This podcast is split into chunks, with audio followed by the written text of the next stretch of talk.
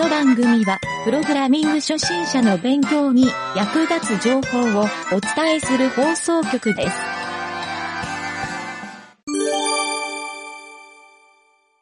お便りのコーナーはいどうも、ゆげたです。番組にお便りが届いているので、お便りのコーナーやってみたいと思います。えー前回お便りくれた、えー方から、またちょっと追加の、えー質問というかお便りが来ておりますね。はい。ちょっとまずお便り読ませてもらいますね。はい。えーラジオネーム、徳さん。徳さんでいいのかな？はい。えー今回のタイトルが、ピクセルパーフェクトについて相談ですと。はい、徳さんありがとうございます。なんちゃってラジオの皆様、いつも楽しく聞かせていただいております。お礼のお便りが遅れてしまい失礼しました。先日はチャット GPT について私のお便りを取り上げていただきありがとうございました。いえいえ、こちらこそありがとうございました。えー、ツイッターでは、チャット GPT を使いこなすための命令文のテンプレートをツイートされている方も見受けられます。えー以下 URL を記載いたします。あ、親切に書いてくれたんですね。はい。えーと、ちょっと URL だけ言っときますか。えーと、https コロンスラッシュスラッシュ、えー、together.com スラッシュ li スラッシュ2105055はい、ここに行ってもらうと、えー、チャット GPT のテンプレートがいっぱいツイートされているそうですね。すでにご存知だったかもしれませんが、お役に立てたら幸いです。タイトルの件について今回は相談があります。えータイトルは Pixel Perfect についての相談ということですね。はい。現在 Web 制作の勉強で仮想サイトのコーディングを行っているのですが、何時間もかけてカンプ通りに with ハイトマージンパディングを当てて制作したウェブサイトに透過処理したデザインカンプの画像を重ねると大きくずれており、もやもやしてしまうことがよくあります。かっこデザインカンプとの比較は Google Chrome の機能拡張にある Perfect Pixel というアドオンを使用しています。えー、Pixel Perfect で Web 制作を行う上で作法のようなものはありますか？個人のやり方で構いませんのでアドバイスいただきたいです。個人的には全部作り切ってからカンプとのズレを比較するより、ちょっとずつ作って都度比較した方がいいのかなと思い始めています。以上よろしくお願いします。はい、こんなお便りが、えーちょっと続けてというか、届きまして、えーデザインのピクセルパーフェクトの話ですね。はい。サイトのコーディングで、ピクセルパーフェクトについて、あの、毎回ちょっと僕も、ピクセルパーフェクトのオーダーをされることっていうのは、そんなに実はないんですよね。はい。ただまあ見た目をもうバッチリ合わせるっていうのも、なんて言うんでしょうね。スキルというかテクニックの一つでもあるので、えーそれをやる意味はすごいあるなと思います。はい。で、ちょっとこのピクセルパーフェクトのやり方というか、作法。作法か。作法って多分ですね、ないような気はするんですが、あの、ちょっとこのピクセルパーフェクトもし僕がやる場合は、えっ、と、ちょっと重要なポイントがいくつかあるなっていうところを、今回はご返答としてお話しさせてもらおうかなと思います。はい。まずですね、ピクセルパーフェクトで、えーこの、なんて言うんでしょうね、落とし穴にはまりやすいっていうポイントがあってですね。で、これは、ちょっとこの、徳さんも書かれている通り、やっぱりマージンとパディング、ここのスペース誤差、これが一番大きいんじゃないかなと思うんですよ。はい。もちろん位置ずれとかもあるんですけど、多分マージンとパディングによる位置ずれの方が多いんじゃないかなと。はい。ホームページって、なんて言うんでしょうね、タグを箱に入れていくようなイメージがあって、その箱のマージンとパディングで、こう、ピクセルがどんどん横とか縦にこう重なっていくような、そんなイメージで作ってるんですね、僕としては。はい。なんですけど、まあ、CSS のですね、この思いもよらないセレクターのセット。これでですね、全然違う箇所についたスタイルシートが適用されてしまうっていう。まあ、この別のところでマージンのセットをしているっていうところがバッティングしてるっていう、このケースがちょっと多いんじゃないかなというふうに個人的には思います。まあ、例えば、えっ、ー、と、ヘッダーのメニューの中で、えー、マージンを10ピクセルでセットして、えー、横並びにしてるっていうのがあった時に、まあ、別の箇所で、ヘッダーじゃないんだけど、リブタグに15ピクセルって書いてあって、そっちの方が強い場合に、10ピクセルって書いてんだけど、15ピクセルの方が有効になってて、結果的にスペースの誤差が発生してしまうと。まあ、ずれてるように見えてしまうと。はい。っていうのがあるので、で、ここで、あの、その場の対応としては、10ピクセルの方にインポータントをつけて、ちょっと優先順位を高くしてあげる。はい。もうそれだけにしてあげるようにするといいんですけど、インポータントはですね、できるだけ書かないというのが、あの、いいとされているというか、インポータント書いちゃうと、その他の次の誤差対応に対応しづらくなるっていう、そういうデメリットがあるんで、まあ、まずインポータント書かないように、やっぱりマージンとパディングを合わせていく。えー、まあ、それに合わせたセレクターの設計がすごい重要だなと思うので、やっぱりなんか全体設計っていうのが、どうしても一番最初に重要な気がするんですよね。で、この徳さんが言われてる通り、えっ、ー、と、全体の構図よりは個別の構図でかっちり作っていった方がいいっていうのは、これは僕もすごくわかるんですよ。最終的には個別でしっかり作り込んでいかないといけないので、そうなるんですけど、全体の、例えば何でしょうね、そのサイトのドム構造におけるクラスの名前の付け方とか、まあ、ID の振り方、えー、とかですね、いろんな属性の付け方、あとは、なんか、リブタグ使うのか、P タグ使うのか、みたいな、そういうタグの使用規則とか、はい、そういう全体構成っていうのは、多分作る人によって結構全然違ったりもするんですよ。これをですね、複数人のチームで開発する場合は、なんとなくそのコーディングルールみたいなのを HTML でも決めることが多いんですけど、まあ、決めないとしたら、かなりですね、あの、ピクセルパーフェクトは難しくなるかなっていう、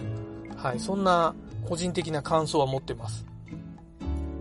はい、これがですね、ちょっと、えー、陥りやすいポイントの1点目なんですけど、2点目は、あの、ポジションですね。えー、ポジションのアブソルートですね、特に。はい、この絶対座標系の誤差。はい、これが起きるっていうのもですね、ピクセルパーフェクトで、えー、よくありがちなというか、はい。まあ、1ピクセルずれるだけでも、ピクセルパーフェクトにならないっていう、まあ、そのレベルで話してますけど、あの、ポジションのアブソルートは、やっぱり便利なので、座標を合わせる。もうこの位置にぴったり座標を合わせるっていうやり方が明確にできるので、楽で使ったりはするんですけど、まあ、それがゆえにですね、あの、絶対座標なので、相対的に変更になる場合、例えば全体を右に10ピクセルずらすとか、そういうのに対応するのがちょっとしんどくなったりするんですよ。それとか、よくあるのは、えっ、ー、とですね、センタリングをする。はい。例えば幅768ピクセル。はい。この大きさをキープさせておいて、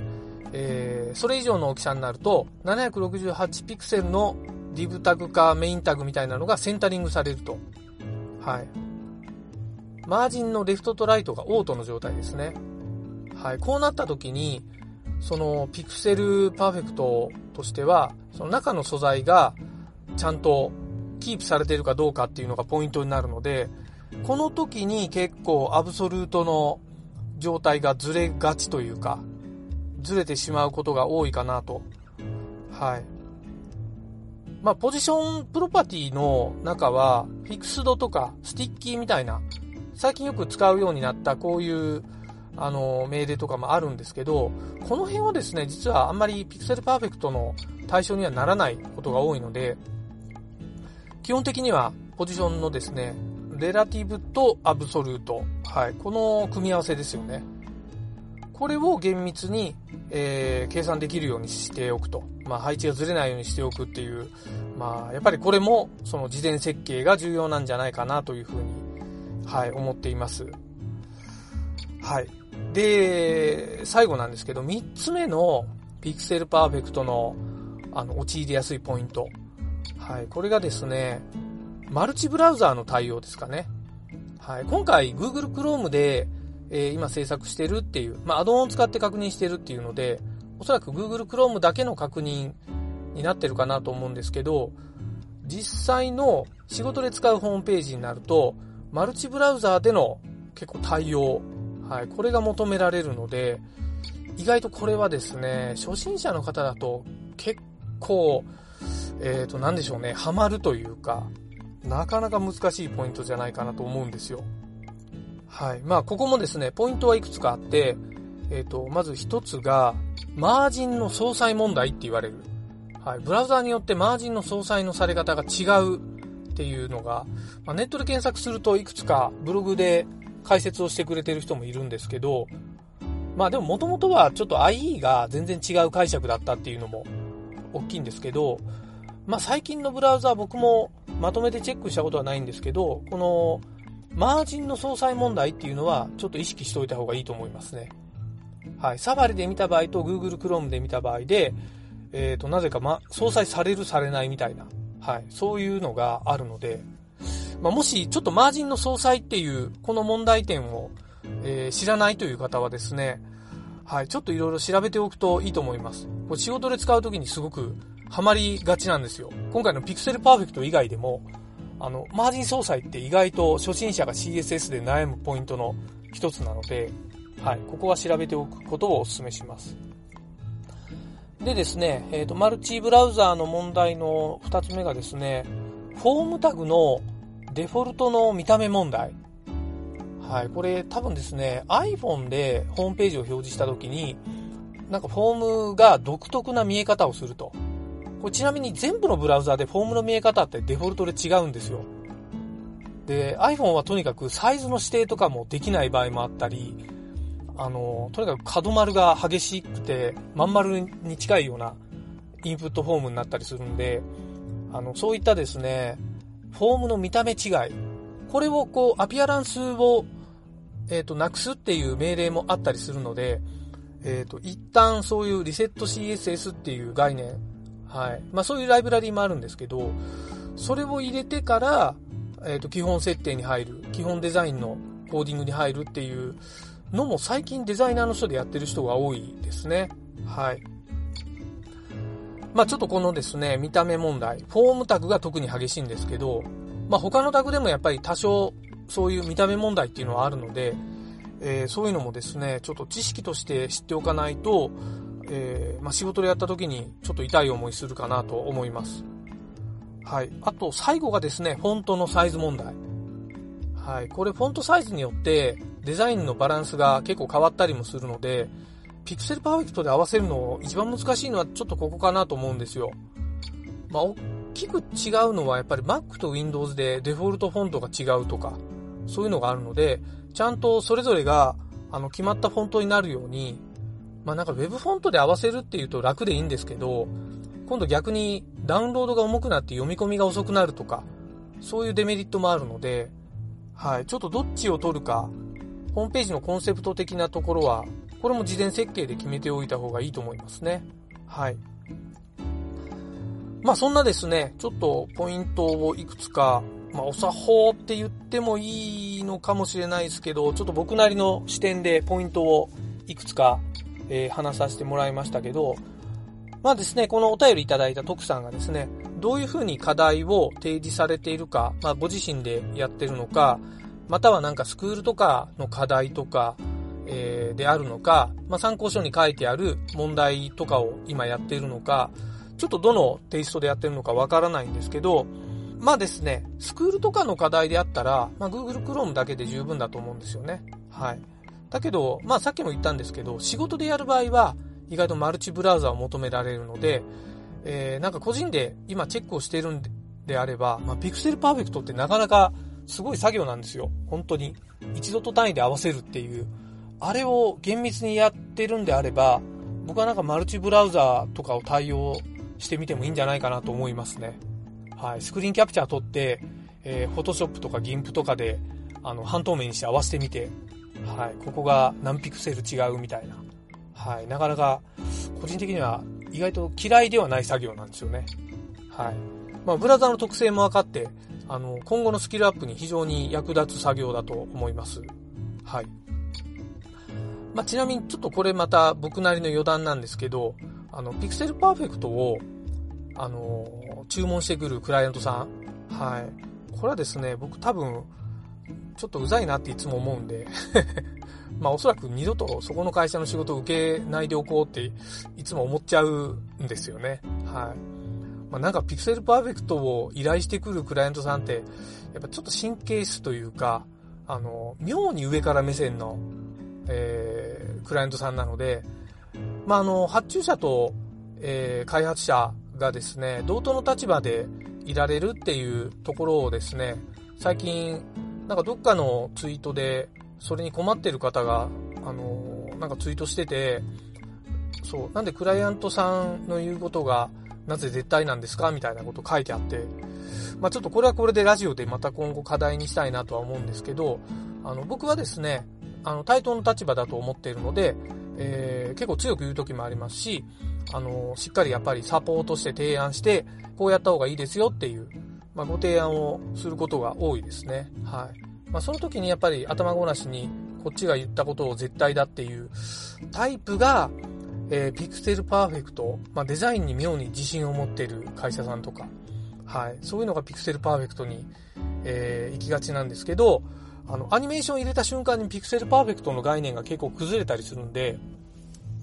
はい。この辺ですね、やっぱり、あのー、ちょっとですね、仕事をやっていると、ピクセルパーフェクトの感覚って色々、あの、エンジニアによって違うことが多いと思いますね。はい。まあ、ただ、練習問題でのピクセルパーフェクトはいい学習になるとは思います。これ何度も言いますけど。はい。まあ、あと最後にですね、ちょっと僕そのピクセルパーフェクトの、えー、やってる課題とかも気になるので、もしよかったら、ちょっとその内容を見せてもらうことが可能であれば、はい。なんか番組宛てに送ってもらえると、あのー、ちょっとですね、僕の方でも参考にさせてもらったり、まあ、もしなんか技術的にここ教えてくださいっていうのがあれば、あの、僕がわかる範囲で、なんか伝えさせてもらえればなとは思ってます。はい。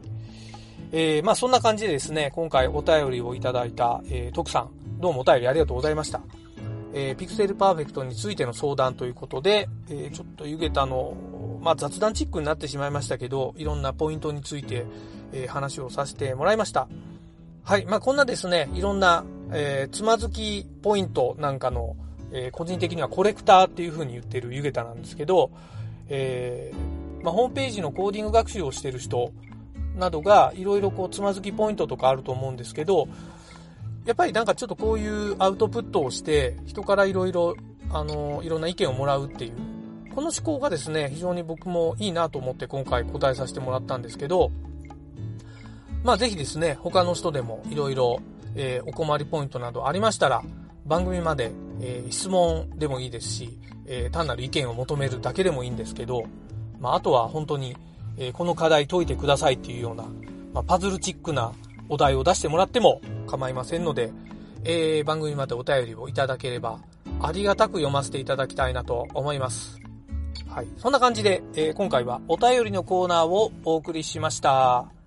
はい。また皆さんのお便りをお待ちしております。ということで今回は失礼いたします。